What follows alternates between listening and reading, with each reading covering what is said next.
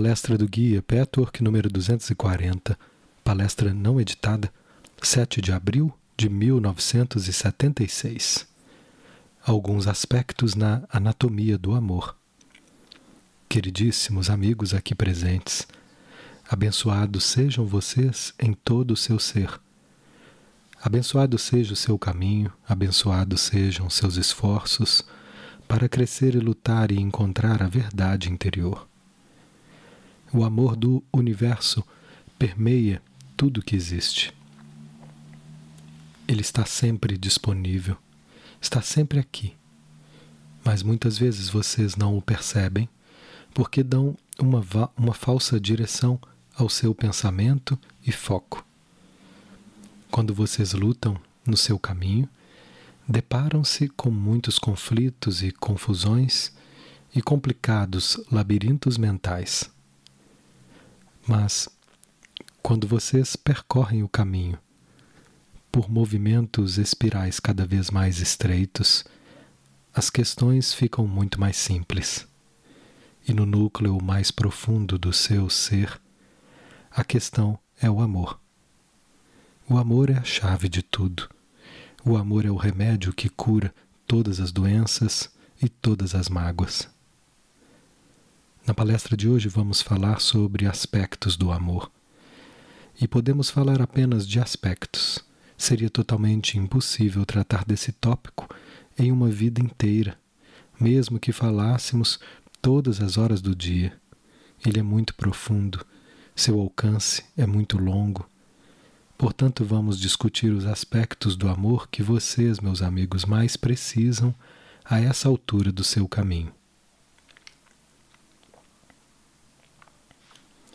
O caminho, como um todo, contém determinadas fases que são importantes para a maioria das pessoas. É por isso que meus amigos acham tantas vezes que uma determinada palestra se aplica especificamente a eles. Alguns dos meus amigos talvez descubram um pouco mais tarde o significado mais profundo, a ajuda maior e mais dinâmica. Mas em geral esse tema é do que vocês precisam agora. No mundo de vocês, há muita discussão sobre o que é exatamente o amor. Para muitos, é basicamente um sentimento. O que é na realidade? É uma força? É um sentimento? É uma emoção?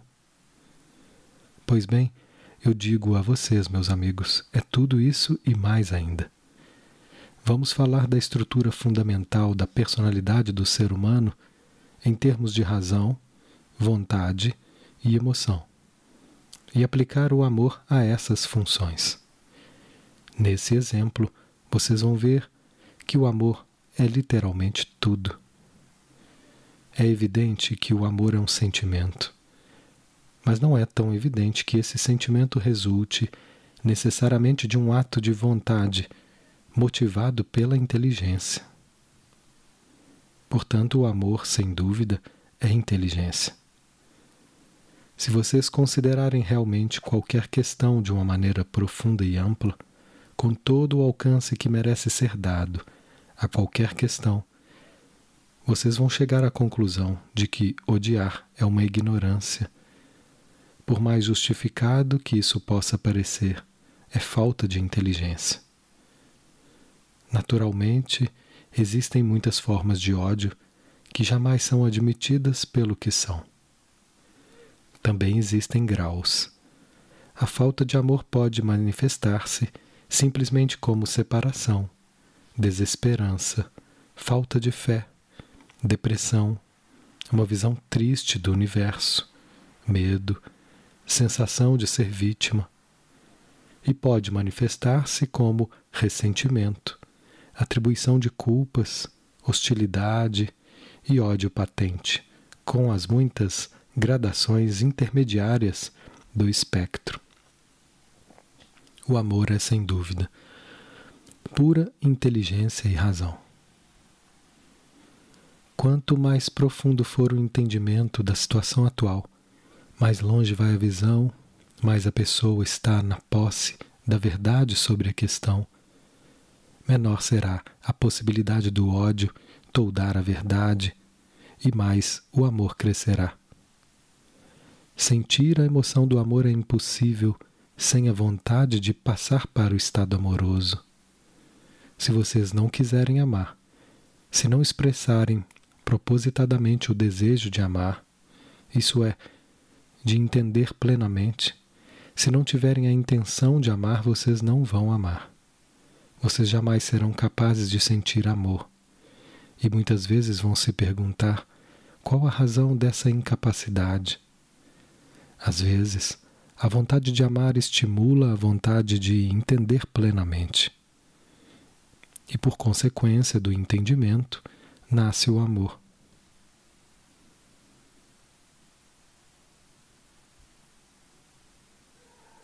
Outras vezes, o entendimento ocorre primeiro e resulta na vontade de amar.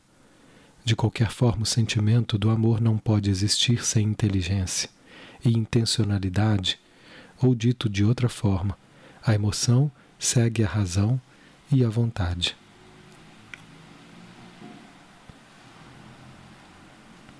Se vocês acreditarem equivocadamente que amar é perder, ou que amar é se empobrecer, ou que amar é levar a pior, ou que amar significa ser fraco, submisso, fraco de caráter. Essas ideias refletem falta de razão, falta de inteligência que impedem a sua vontade para amar.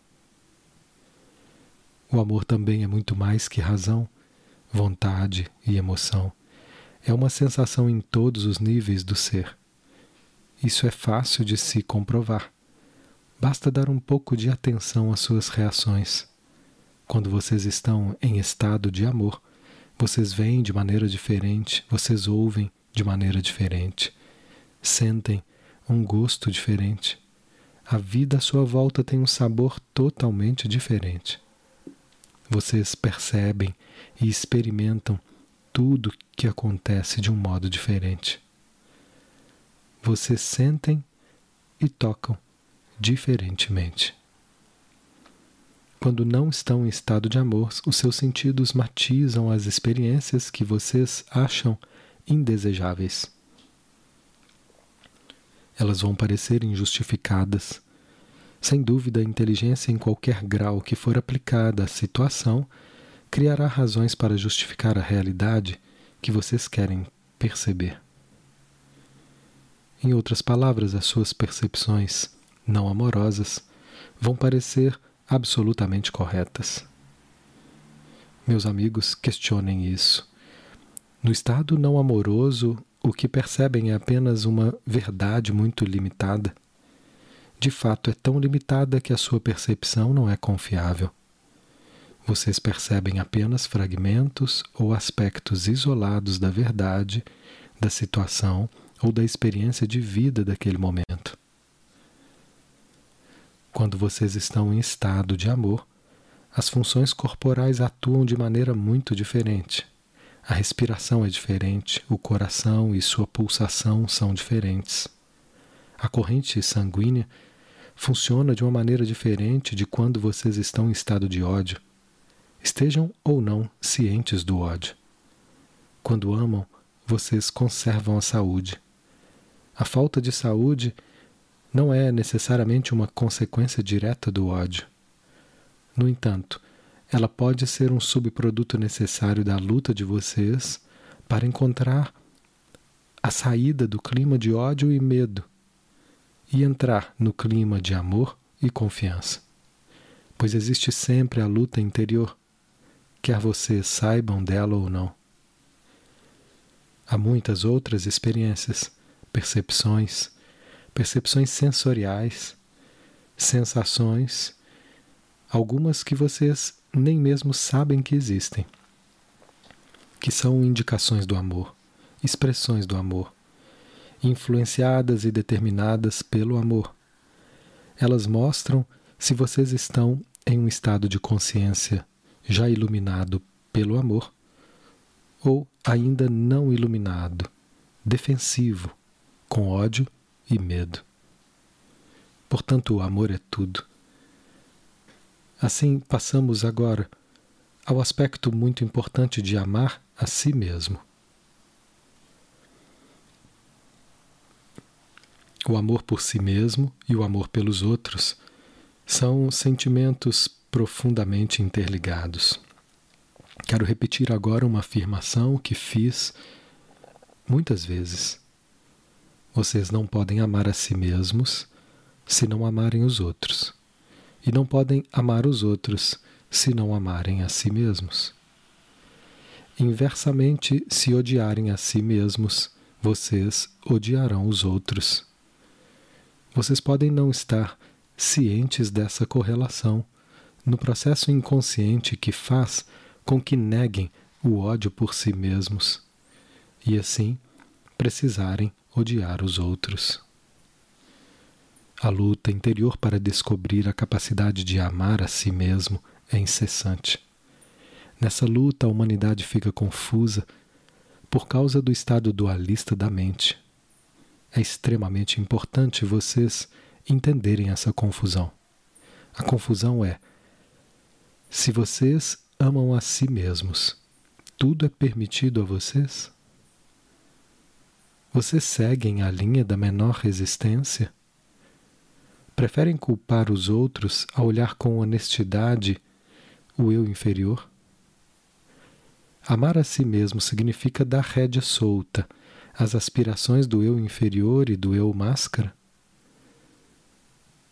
Por outro lado, a necessidade, nesse caminho, de encarar a verdade do eu inferior e seus subterfúgios e enganos e disfarces significa que vocês tenham de expressar e viver esse ódio por si mesmos, incorporado nesse aspecto da personalidade? Essa é uma luta muito profunda e trágica de toda a humanidade. É trágica, por um lado, porque esconder-se dela, negá-la, faz com que ela se torne muito mais dolorosa e prolongada do que seria necessário. Mas por outro lado, essa luta também é bonita. Vocês começam a sentir sua beleza quando se permitem ter consciência dela. Dessa confusão, e portanto pela primeira vez pisam em território realmente seguro.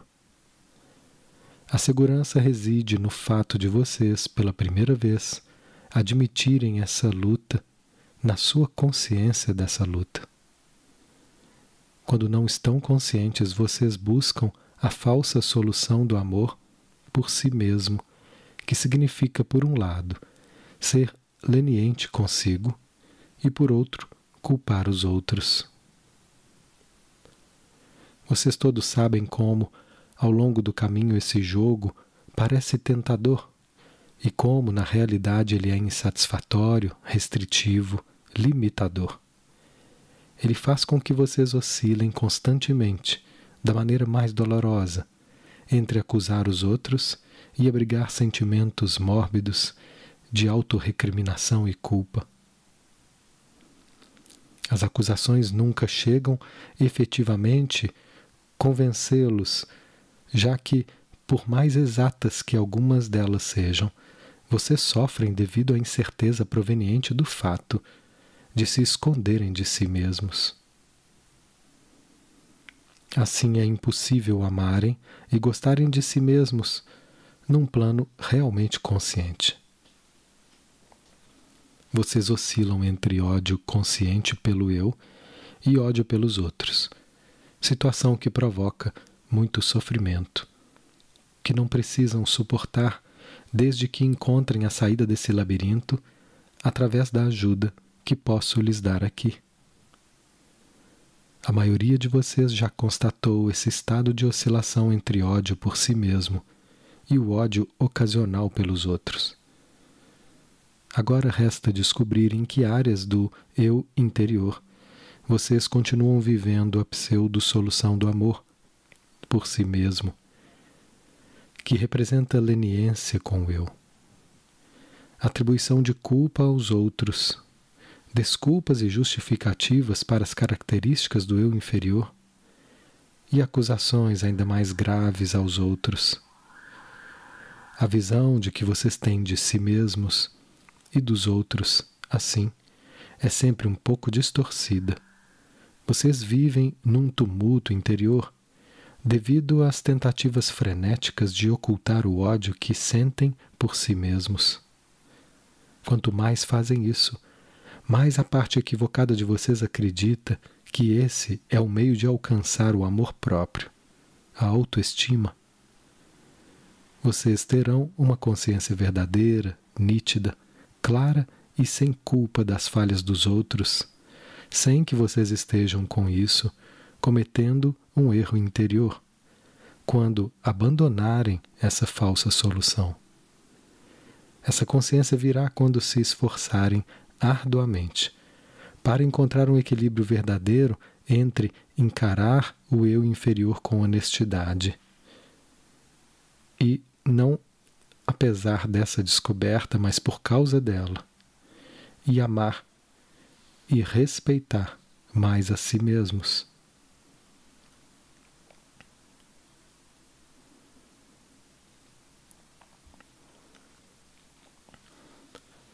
A tragédia da pseudo-solução do ódio por si mesmo é que enquanto vocês lançarem mão dela, ficarão ainda mais distanciados do verdadeiro amor e autoestima.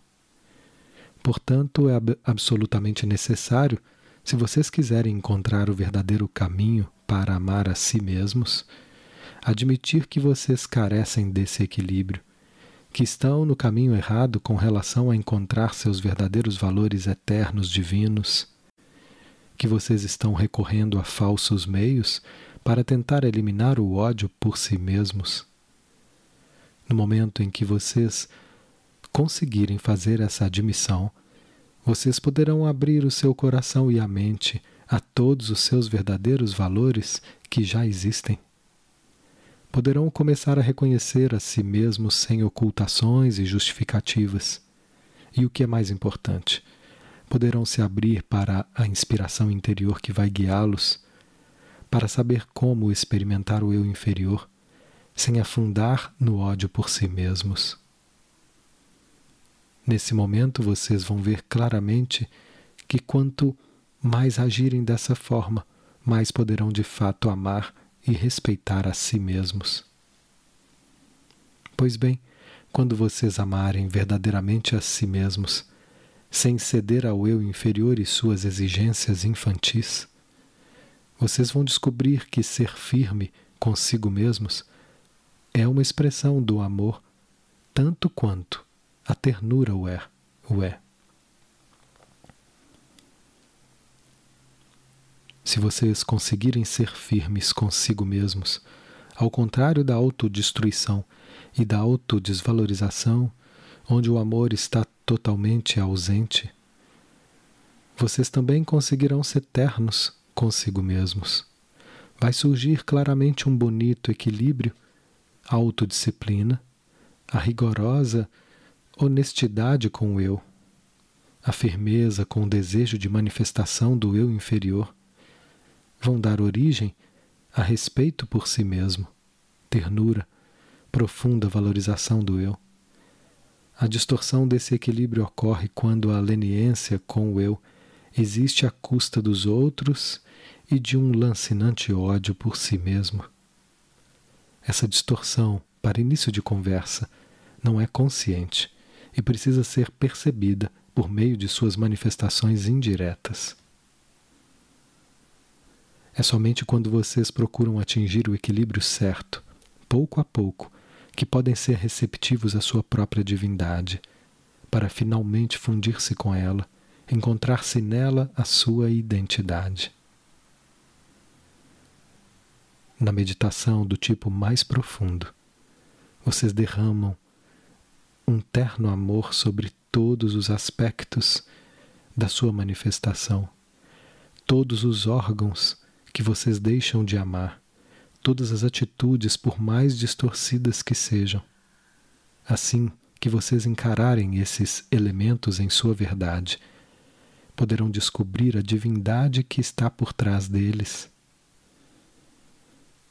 Mas isso só é efetivamente possível quando vocês deixam de desculpar, ocultar, negar, racionalizar, projetar e odiar os outros, para não precisarem sentir o ódio que têm por si mesmos. Essa situação específica é a prisão onde vocês sofrem. Vocês estão realmente sufocados nessa prisão e buscam uma maneira de sair dela. Durante a maior parte da evolução de uma entidade, a busca da saída dessa prisão não é consciente na mente manifesta. Quando a entidade assume um compromisso com um caminho intenso como esse, e o percorre até o fim. Sistematicamente, essa percepção aflora a consciência. Da primeira vez que surge essa crescente percepção, ainda não é reconhecida como a situação interior que sempre predominou. Tampouco existe a percepção de que vocês estão prestes a eliminá-la na medida em que seguem corajosamente em frente. Muitas vezes se acredita que o caminho exterior, a orientação particular desse caminho, cria esse ódio crescente por si mesmo. Naturalmente, na verdade, ele não está crescendo. É apenas a percepção dele que está aumentando. Mas, do outro ponto de vista da pessoa que ainda se encontra aprisionada, parece dessa forma. Às vezes, esse equívoco gera medo e raiva em relação a esse caminho, e ressurge a velha ilusão de que os sentimentos dolorosos de auto-rejeição têm origem em algo ou alguém, mas fora do eu. Nesses casos, pode haver um anseio pela velha pseudo-solução, mesmo que seja na forma de colocar um fim nas dúvidas sobre o eu, adotando-se uma abordagem positiva e unilateral. No entanto, se essa etapa crucial do caminho for superada e a tentação de fugir for claramente reconhecida como tal, a consciência dessa luta já constitui uma liberação. Mas, enquanto vocês tiverem a impressão de que a falta de liberdade é imposta a vocês por outros fatores, pessoas ou situações, a luta será em vão e só contribuirá para apertar ainda mais a corrente que os prende.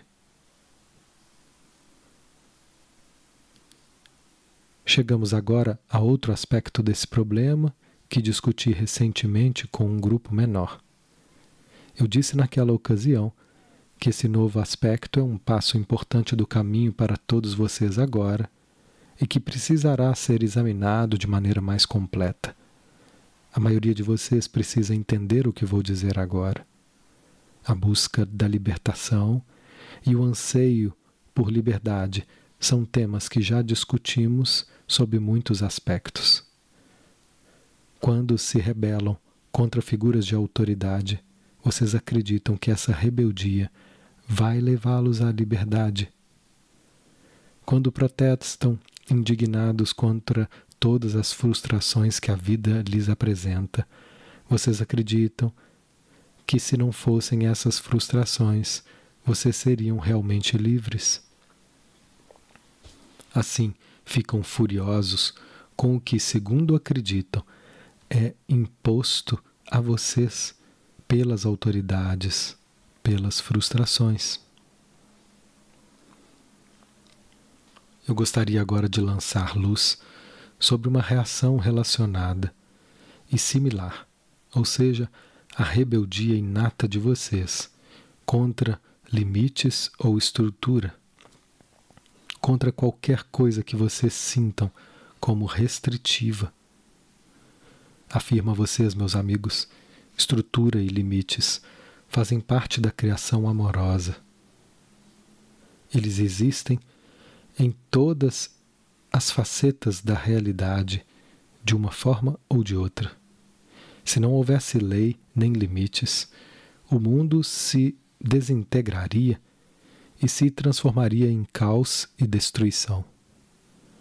o que mantém os planetas no lugar e impede que eles se choquem uns contra os outros. É a lei, são os limites e a estrutura. Não pode haver organização no universo, pequeno ou grande, planetário ou minúsculo. Não pode haver comunidade de entidades vivas sem estrutura, lei, limites que podem parecer restringir algumas pessoas em algumas ocasiões. Pelo menos a princípio, pode dar essa impressão. Na realidade, não é isso que acontece. Será da maior importância, meus amigos, descobrir por que vocês ficam tão zangados com essa realidade, por que vocês são desconfiados a ponto de dificilmente lhes ocorrer aventar a possibilidade de que as leis, os limites, a estrutura, as regras, deem a isso o nome que quiserem, são provenientes da verdade e do amor, e não da hostilidade e do desejo de frustrá-los.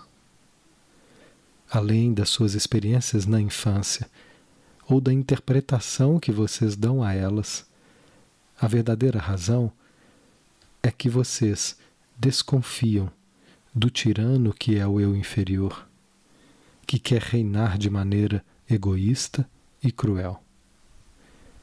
Ao esconder esse aspecto, vocês projetam no exterior e assim supõem que todas as regras e leis, todas as restrições e limites nascem da falta de amor.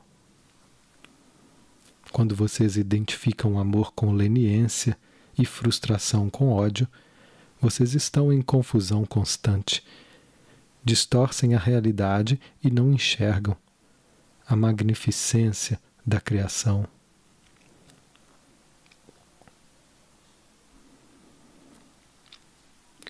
Encontramos estrutura e lei em todos os aspectos amorosos da criação. Vejam a vida dos animais, dos pássaros ou formigas, por exemplo. Os animais que vivem em liberdade obedecem à estrutura, da mais elevada criação com dignidade, com despreocupação, com ternura. Eles aceitam a estrutura e vivem e se expandem nessa estrutura com muita liberdade. É uma expressão particular ao homem, é uma expressão peculiar ao homem, que tem a ver com a sua evolução e com o ritmo do aumento de sua consciência. Por um lado e igualmente com impulsos do seu eu inferior por outro. Essa raivosa rebeldia contra a estrutura que ele interpreta como uma manifestação de hostilidade contra ele.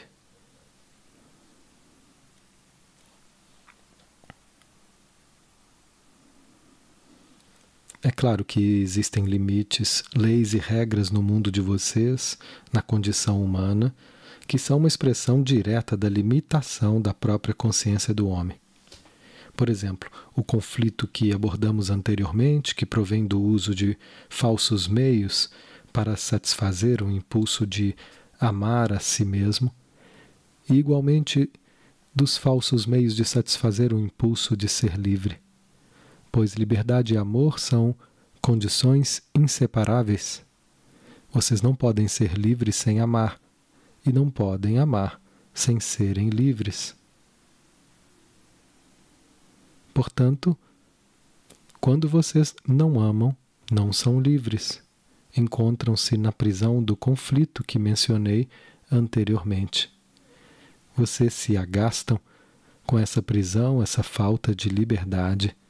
A sua vida é cheia de frustrações, muitas delas interiores enquanto outras também se manifestam como criações exteriores.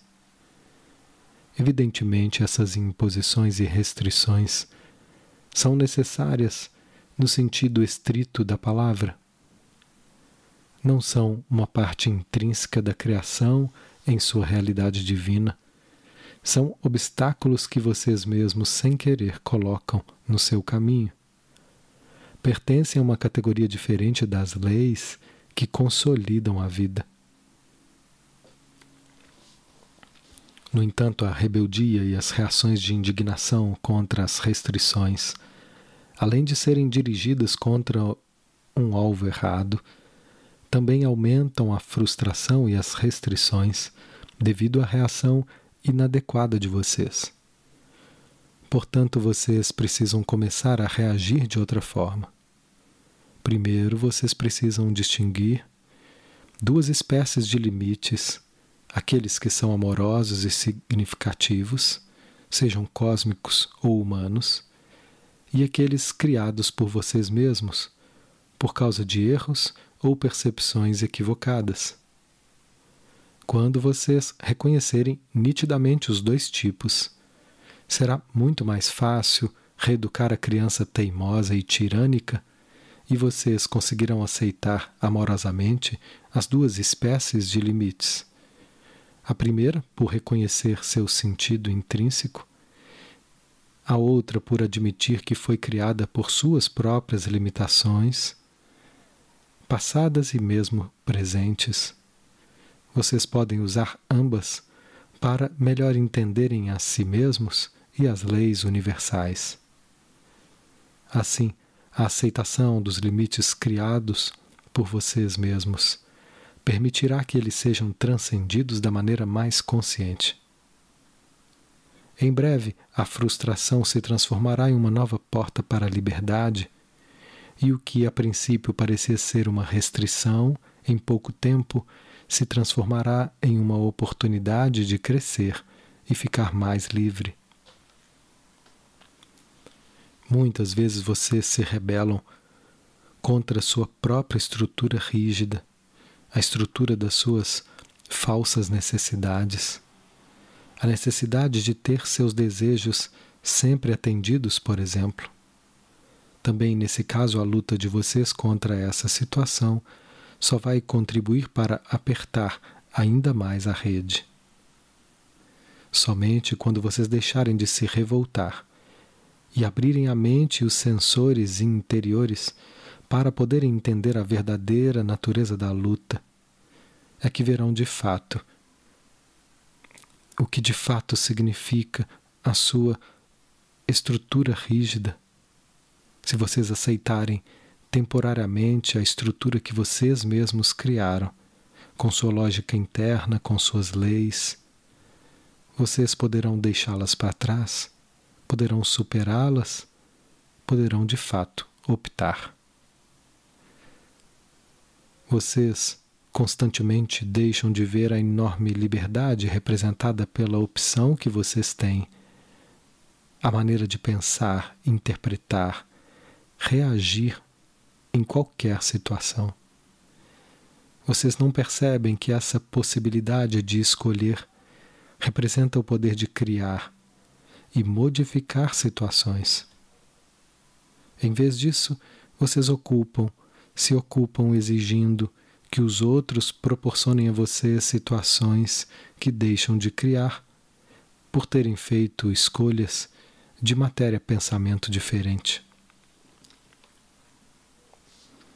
É fundamental que vocês entendam esses conceitos, meus queridos, pois com muita frequência vocês prosseguem nessa luta desnecessária. Quanto mais vocês se revoltarem contra o que não exige rebeldia e deixarem de ver o que está dentro de vocês e o que é a verdadeira razão das restrições, tanto menos vocês encontrarão o amor por si mesmos em sua verdadeira forma e a libertação que por natureza vocês anseiam. Quando vocês aceitarem a estrutura estreita e a virem como ela é, um produto do seu pensamento limitado, a sua esfera de liberdade se ampliará mas ela não se amplia por meio da revolta contra os necessários limites externos, contra o que parece ser uma restrição. A liberdade provém do reconhecimento inteligente da estrutura e de sua aceitação por livre escolha.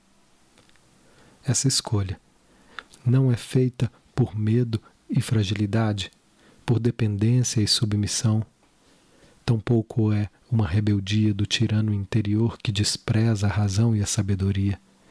Ela é feita por causa da vontade de enxergar a verdade e o sentimento de aceitar amorosamente, com base nisso, a estrutura estreita do presente, mesmo que a princípio ela pareça representar uma restrição dos desejos pessoais. Esse é o ato de amor e liberdade. As duas primeiras alternativas, evidentemente, correspondem à falta de amor e à falta de liberdade.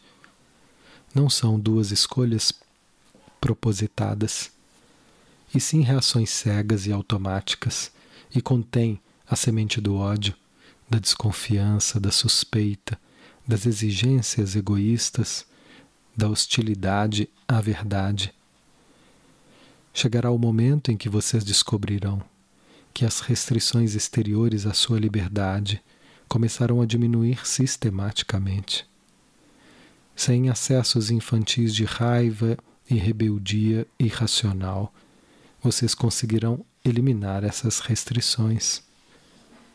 Para alcançar essa esfera cada vez maior de liberdade, é necessário, primeiramente, constatar que muitas vezes vocês reagem de uma maneira totalmente inadequada. Em seguida, vocês podem desenvolver uma reação consciente ao invés de uma reação cega. Essa busca intencional, consciente, inquisitiva, objetiva, profundamente honesta da verdade específica daquela situação terá como consequência imediata dar a vocês a autoestima que jamais surgirá se vocês continuarem no caminho da teimosia cega, da fúria acusatória, quando as exigências do eu não são satisfeitas.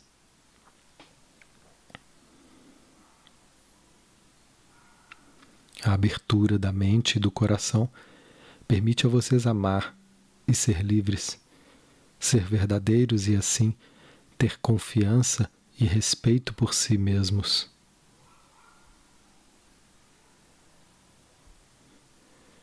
Nesse momento vocês verão quais limites, restrições e regras têm sentido e quais não têm. Vocês criarão as condições que tornam as restrições sem sentido, desnecessárias, e poderão com ternura e amor aceitar as restrições que tiverem sentido. Vocês vão aceitá-las mesmo quando isso aparentemente impuser a vocês, a princípio, uma desvantagem passageira. Vocês podem cultivar essa mentalidade aberta e inteligente, que será muito mais fácil de atingir do que vocês pensam. Bastando para isso ampliar a consciência e admitir essa possibilidade. Liberdade não significa o que o bebê imagina absolutamente nenhum limite, seguindo sempre a linha da menor resistência. Essa é a maior escravidão inimaginável. Imaginável. Nada poderia ser mais diferente da liberdade. Com essa atitude, vocês dependem constantemente de algo que não pode ser, por mais que vocês tentem forçar, manipular, bajular. Vocês se tornam escravos da irrealidade são derrotados pela realidade. Sugiro a vocês, meus queridos amigos, uma pequena tarefa que vocês podem incorporar às autoobservações e à revisão diária. Quando vocês se rebelarem, não importa como tentarem explicar e justificar, esqueçam por um momento a questão dos prós e contras e, em vez disso, concentrem nos seus sentimentos. Vocês estão sentindo revolta? Estão reagindo cegamente? Estão admitindo a possibilidade de alguma outra hipótese? Qual é seu estado de espírito? Fazendo essas perguntas, vocês vão obter respostas mais claras e serão capazes de determinar prontamente o estado de vocês. É de amor ou de ódio? Vocês podem também perguntar, comparar e pensar como realmente se sentem quando estão no estado de amor e quais as diferenças entre esse estado e o estado de rebeldia, de cegueira em que se encontram naquele momento. Quando o estado é de amor, vocês não se submetem. Submissão, em termos desse tópico, é o preço que vocês querem pagar pela esperança de conseguirem amar a si mesmos através dos outros, ou por meio de uma autoridade bondosa que vocês querem agradar, para que lhes proporcione uma vida de desejos satisfeitos sem restrições. Por essa meta impossível, vocês sacrificam a liberdade e a integridade e depois culpam o mundo exterior pelo resultado. Vocês ocultam os verdadeiros motivos da submissão, fingindo que agem assim porque são inocentes e bons. E seu único problema é que ainda não aprenderam a se rebelar e a odiar. Quando o estado é de amor e liberdade, vocês investigam e ponderam com a mente totalmente aberta. E depois escolhem com base na verdade o que forem capazes dessa forma de entender. A escolha é um ato totalmente voluntário. Vocês podem querer optar pela aceitação de uma determinada restrição à sua liberdade. Com esse estado de espírito, a escolha será um ato totalmente diferente da submissão. Ela tornará vocês mais fortes, mais livres, com mais amor por si mesmos e pelos outros, e abertos quanto à situação relativa ao problema em questão. Ou vocês podem rejeitar a restrição de uma maneira clara, sábia e inteligente, entendendo o significado profundo dessa escolha. Isso não é a mesma coisa que uma rebeldia cega, com a falsa espécie de liberdade, mas sim um ato tão criativo como a aceitação da restrição em outras circunstâncias. Todos vocês estão integrando em novos estados de consciência, nos quais essas velhas reações cegas já não têm lugar. Antigamente, quando elas eram menos obsoletas, e, portanto, menos discrepantes. Vocês não se sentiam desconfortáveis como necessariamente se sentem agora nas ocasiões em que cegamente adotam, por causa dos velhos hábitos, reações a si mesmos e ao seu ambiente que não condizem mais com o estado de seu desenvolvimento. No estado em que se encontram, vocês não precisam mais continuar odiando a si mesmos por não serem sempre perfeitos.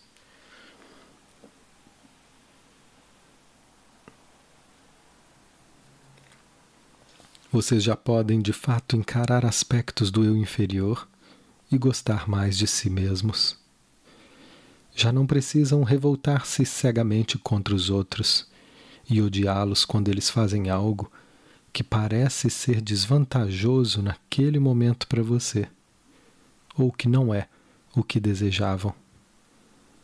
Vocês não estão mais no estado em que não conseguem aguentar um pouco de frustração. Pelo contrário, já estão numa etapa em que uma pequena frustração pode transformar-se no limiar da liberdade e da expansão. Pensem nisso, meus amigos. Abandonem as reações rígidas, habituais em muitas áreas. E agora, antes de encerrar, eu gostaria de falar sobre o estado de amor crescente em vocês, que, como resultado do trabalho do caminho, vocês fatalmente vão encontrar e que precisam compreender. Naturalmente ocorre cada vez mais uma abertura que vem de dentro, quando o coração começa a pulsar de amor pelas pessoas que os rodeiam pela criação, pela beleza da criação. Nesse estado vocês sentem um intenso prazer que permeia todo o ser. Quando o amor por si mesmo ainda não está plenamente consolidado, Nesses momentos, vocês se contraem, temerosos, julgando que não conseguirão suportar esse estado de amorosidade, pois ele é por demais arrebatador. No seu íntimo, a pequenina voz de ódio a si mesmo continua dizendo que vocês não são merecedores. E involuntariamente vocês se fecham contra esse estado, numa reação espontânea no nível exterior. Nessas idas e vindas da alma vocês sentem cada vez mais a difusão do amor do universo. Mas enquanto o amor por si mesmos ainda não se solidificou, podem surgir determinados tipos de medo. O medo da morte, o medo da doença, o medo de perder o que lhes é mais caro. Nesses casos é possível que vocês tornem a cair no velho estado cinzento, insípido, para se sentirem mais seguros e menos temerosos das perdas. É muito importante, meus amigos, que vocês reconheçam a verdadeira natureza dessas manifestações. Se vocês não amam a si mesmos e, portanto, odeiam os outros para negar o ódio que sentem por si mesmos, se vocês se revoltam contra os outros e querem uma liberdade falsa e impossível, a experiência do amor mais profundo pelo universo e por meio dele será intolerável, gerará um falso medo. Como eu já disse anteriormente, vocês podem sentir manifestações físicas. A mesma síndrome pode manifestar-se de diversas maneiras na vida de uma pessoa. Seja o que for, terá a aparência de um impulso renovado de autodestruição nesse período intermediário em que já cresceu a capacidade de amar, sentir, perceber, mas subsistem vestígio de ódio por si mesmos, porque ainda existe a vontade de se esconder.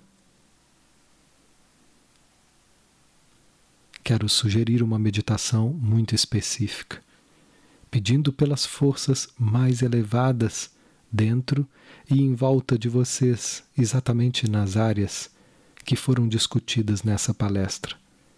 Em que aspectos e como vocês odeiam a si mesmos? Em que aspectos e como vocês projetam esse ódio nos outros e assim os intensificam? Em que aspectos, grandes e pequenos, vocês impedem a sua liberdade?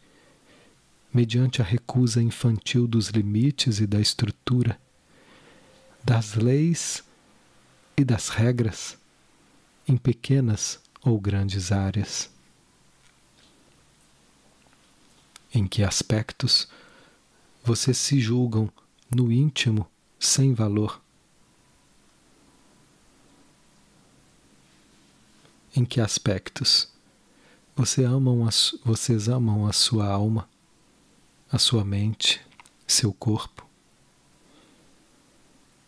Façam profundamente a meditação em que se permitem saber que vocês são divinos, que precisam encarar a si mesmos e em todos os aspectos aumentar o senso de divindade. Deixem a sua consciência alinhar-se com a vontade divina de amar a si mesmos amar a si mesmo sem autoleniência, sem encobrir os defeitos do eu inferior, enxergando como ele é, amando a sua bonita estrutura, a sua encarnação, tudo que está à sua volta, mesmo aquilo que parece de alguma maneira representar uma restrição. Reconheçam essa lição e comecem a amá-la. Essa é a mensagem dessa noite. Abençoo todos vocês com a luz dourada de Cristo, com o poder eterno do amor, da verdade e da beleza. Que vocês se envolvam, respirem, conheçam e vivam esse poder.